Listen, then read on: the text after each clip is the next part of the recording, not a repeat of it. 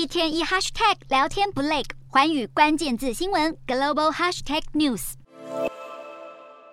纽约市在当地十一号上午八点四十六分响起了哀悼钟声。二十一年前的这个时间点，受恐怖分子挟持的班机撞上了世贸中心大楼，从此在全美人民心中留下了难以抹灭的阴影。美国总统拜登在九一一纪念日这天前往五角大厦，在雨中向当年的罹难者献花致意。二零零一年的九一一事件，一共有十九名恐怖分子劫持了四架商用飞机，其中两架撞上纽约的世贸双子星大楼，一架撞上华府的国防部五角大厦。还有一架飞机，因为乘客和机组员挺身反抗，企图从劫机者手中夺回驾驶控制权，飞机最后坠毁在宾州的田野间。美国第一夫人也在十一号这天现身宾州纪念馆致辞，吉儿回忆九一一事发当下，一度以为自己身为空服员的妹妹仍旧在被劫持的班机上，随后才发现是误会。九一一事件造成来自九十三个国家将近三千人死亡，其中包含三百多位消防员。至今每逢纪念日，从政府领导到各地民众，都以一句“永不忘记”的誓言，对失去的人表达思念。